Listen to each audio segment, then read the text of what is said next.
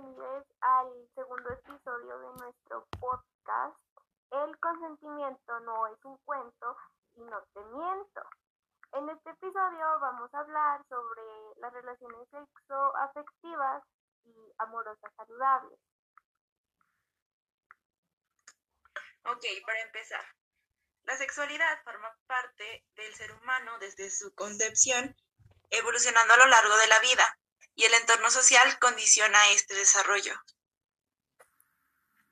Entonces, en sencillas palabras, una relación sexoafectiva es una persona con la que tenemos relaciones sexuales y responsabilidad afectiva, con algún tipo de acuerdo. Esto quiere decir que lo que sentimos y pensamos, pero sin, saber, sin ser una relación abierta o cerrada. Pues en sí, la sexualidad incluye todo un mundo de relaciones afectivas, nosotras no somos quien para decirlo, pero los sentimientos que van de por medio constituyen una facultad humana esencial. Es súper importante que lo tengamos presente en nuestras vidas. Lo primero que tenemos que tomar en cuenta es que tenemos que informarnos adecuadamente y para eso estamos aquí. Ok, este, aquí lo más importante es vivir tu sexualidad como tú quieras. Ahora vamos a hablar sobre las relaciones afectivas sanas que va de la mano con lo anterior. Es importante hablar sobre esto ya que las canciones de amor y las películas románticas nos muestran un concepto erróneo de lo que es una relación sentimental. Darlo todo por el otro, dejar en segundo plano nuestras metas para poner a nuestra pareja por delante e incluso llegar a pensar que nuestra vida sin el otro sería nada. Estas ideas distan mucho de lo que es una relación sana ya que se basan en la dependencia, los celos y la posesión. Y aquí les vamos a dar algunos trucos, algunos tips para tener una buena relación en pareja. El primer punto sería que establezcamos nuestros límites. Esto quiere decir porque pues ya no es nada del otro mundo que hoy en día pues ya hay parejas que pueden estar en una situación en la que si, dos si los dos miembros están de acuerdo, eh, van a tomar decisiones libremente. Y una de estas decisiones puede ser tener más de una pareja sexual en ambos casos. Entonces lo importante de todo esto es que cuando tú estés con tu pareja, eh, platiques con él o con ella y le digas, yo no quiero hacer esto, yo quiero hacer esto, lo voy a hacer, pero hasta cierto límite, ya que a lo largo de la relación es importante tomar decisiones juntos y con un acuerdo en el que las dos partes estén de acuerdo. El consejo número dos, que creo que va un poco de la mano con el anterior, es conocer a tu pareja. Es muy importante que conozcamos a nuestra pareja, conocer sus gustos, sus metas, sus límites, eh, su infancia, el tipo de infancia que tuvieron y el carácter sobre todo, cómo se lleva con sus papás, con sus amigos, todo eso. Creo que entre mejor conozcas a tu pareja, mejor puede ser la relación que tengas con esa persona. El consejo número tres, y uno de los más importantes a mi parecer, es el espacio común y el espacio propio que tienes. A pesar de que sean una pareja, creo que cada uno debería de tener su propio espacio personal. Tú para que hagas tus cosas por tu lado y él para que haga las cosas por su lado o lo que sea. Hasta cierto punto, eh, no quiere decir que no pasen tiempo porque son una pareja y por algo son una pareja, pero deberían de tener cada uno su espacio personal y su espacio para hacer sus propias cosas y cumplir sus propias metas. Eso sería algo que sería muy bueno para ustedes. Ok, el consejo número cuatro, la libertad. Creo que este punto es bien importante. Entendamos que nuestra pareja no nos pertenece, no es un objeto del cual poseemos. No lo veamos como un objeto, veámoslo como lo que es, una persona que siente y tiene pensamientos propios. Es una persona completamente libre y esa persona eligió estar con nosotros y así es como debe ser. Si en algún momento esa persona decide ya no estar con nosotros, tenemos que respetárselo porque no es de nuestra propiedad. No se trata de que le pongamos prohibiciones. Se trata de que la persona día con día elija estar con nosotros. Bueno, el siguiente consejo es la buena comunicación. Esto es algo fundamental ya que debemos tener una buena comunicación con nuestra pareja, hablar si no nos sentimos cómodos en algo, si sentimos que algo no anda bien, si hay algún problema o simplemente incluso para comentar cosas buenas, para estar al pendiente de la otra persona y para evitar problemas, pues es bueno tener una comunicación con esa persona para tratar de estar lo mejor posible. Ah, bueno, los proyectos de vida. Eh, en muchas ocasiones tenemos novios que yo diría, o novias, que son pasajeros, ¿no? Que duraron un año y ya se dejaron y total. Pero en un momento en el que tú estás en una relación que crees que puede llegar más allá, porque, no sé, te pidió matrimonio, es importante que los dos hablen sobre los proyectos de vida, ya que cada uno debe de hablar, o sea, decir, yo quiero tener hijos, yo quiero irme a vivir a otra parte del mundo, y se lo confían porque lo quieren hacer con el otro. Entonces es importante hablar sobre esto, delimitarlos y entre los dos llegar a un acuerdo. No queremos tener, no queremos tener hijos, no vamos a tener hijos. Eh, es una parte fundamental porque si no lo sabemos, pues no vamos a llegar a un acuerdo entre las dos partes pues eso va a poder originar que la relación se termine. Otros son los celos. Creo que los celos son parte de las relaciones. En toda relación va a haber celos. Pero los celos son normales hasta cierto punto. Y ese punto no debe, bueno, esos celos no deben de rebasar los límites, no debes de ni de permitir ni tú prohibir cosas, prohibir cómo se pueda vestir la persona solo porque tengas ese celo.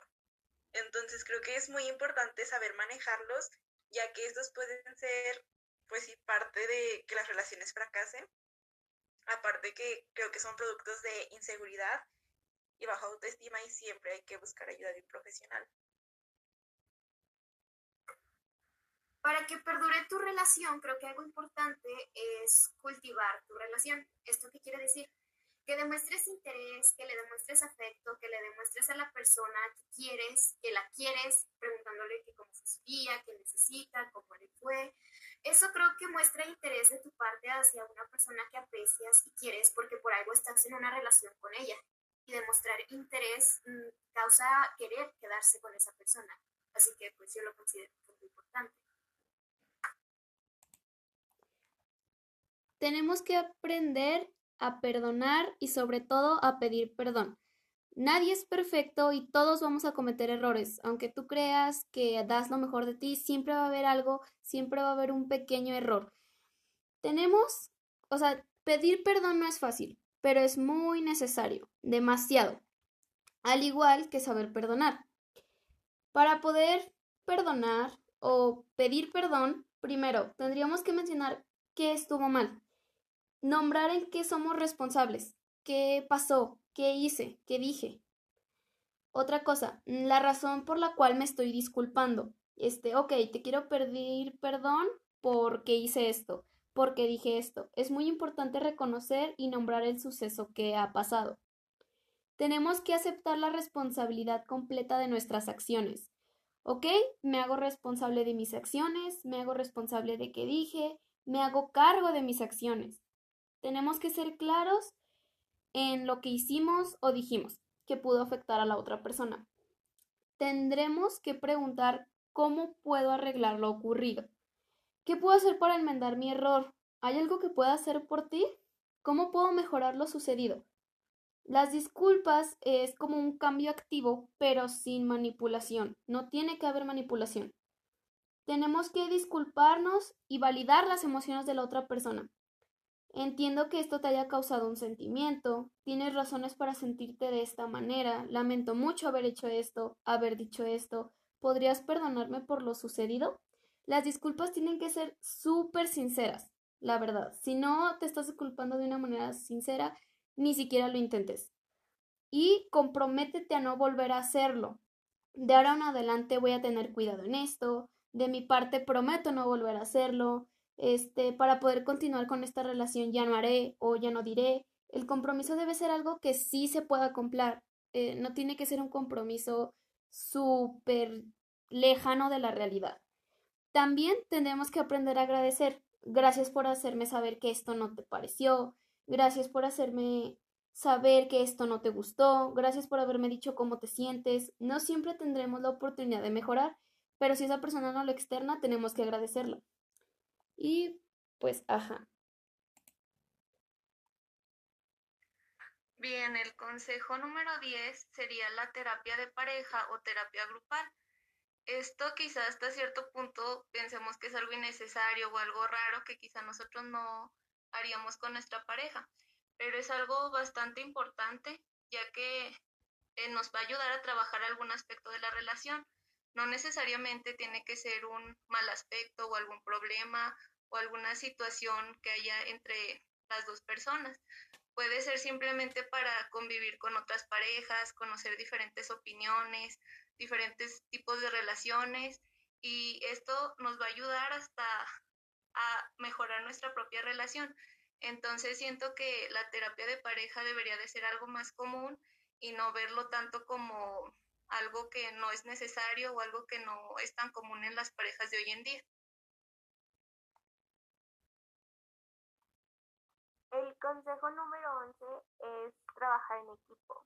Y esta parte es fundamental porque una pareja que está bien, que está sana, eh, siempre va a trabajar en equipo porque cada uno de los miembros va a apoyar al otro. Cuando uno se sienta mal, se sienta triste o sienta que no está funcionando eh, todo lo que tenía planeado, la otra, la otra parte debe de estar para motivarlo y ayudarlo a seguir adelante. Y uno importante, el sexo, el tema tabú. La importancia que cada pareja le da al sexo es meramente distinta. Quizá para una pareja sea súper importante, quizás para otros no. Pero pues en sí el sexo va a existir. Tenemos que hablarlo con naturalidad y confianza. Tendremos que decir que nos gusta, que no nos gusta y de esta manera mejor mejorar nuestra conexión y tener un mejor entendimiento. Y pues esos serían los tips que vamos a dar el día de hoy.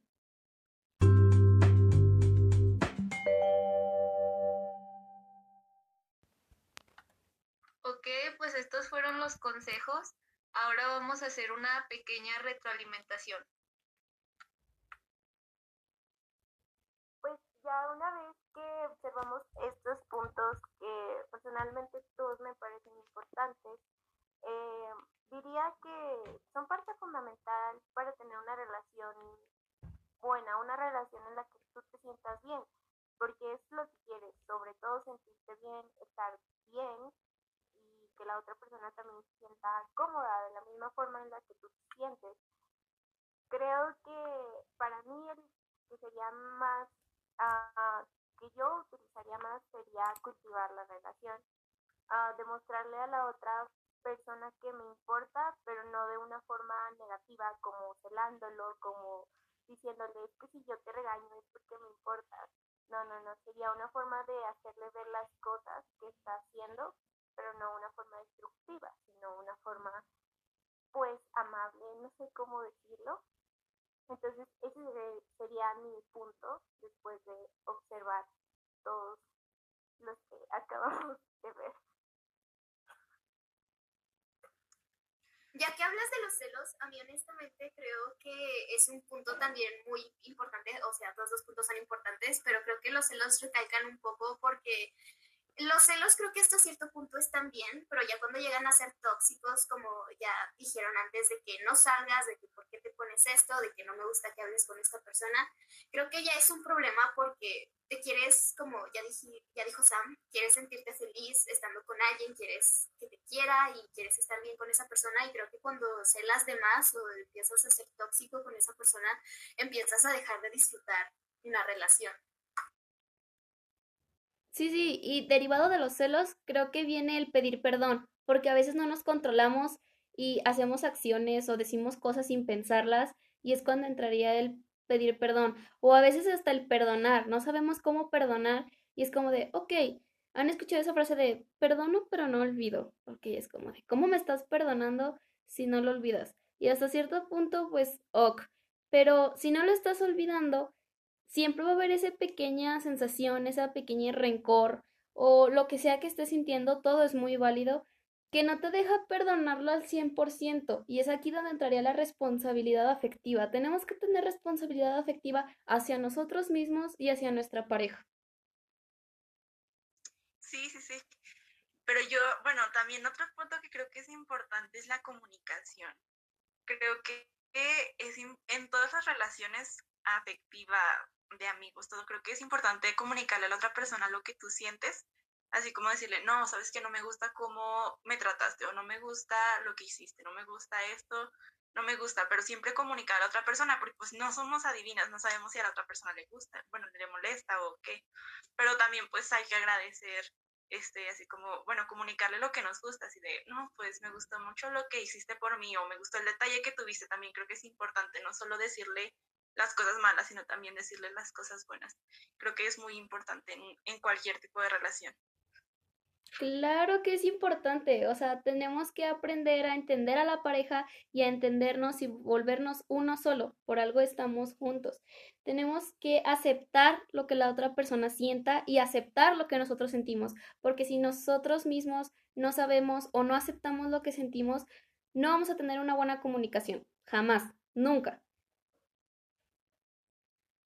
Sí, tienes toda la razón. Siento yo que el punto fundamental o central de cualquier relación, como lo acaban de mencionar, es la confianza y pues la comunicación con la otra persona. Porque si eso está funcionando bien, si las dos personas son directas, se dicen las cosas directamente, creo que podríamos evitar muchos problemas como los celos, que es algo muy común hoy en día, y ya pues lo normalizamos con eso de toxicidad, que tu ex tóxico, tu relación tóxica, y no debemos normalizarlo porque hay un punto en el que ya es algo grave y pues creo que aquí entra también lo de las lo que mencionábamos de las terapias que también es algo que no creemos necesario y que no es muy común, pero deberíamos empezar a implementarlo con nuestra pareja. Bueno, eso sería todo. Esperamos que esta información les sirva, la analicen, este, lo traten de comprender y este, pues sobre todo lo hayan disfrutado. Gracias por escucharnos y nos vemos en el próximo episodio de El consentimiento no es un cuento y no te miento. Gracias.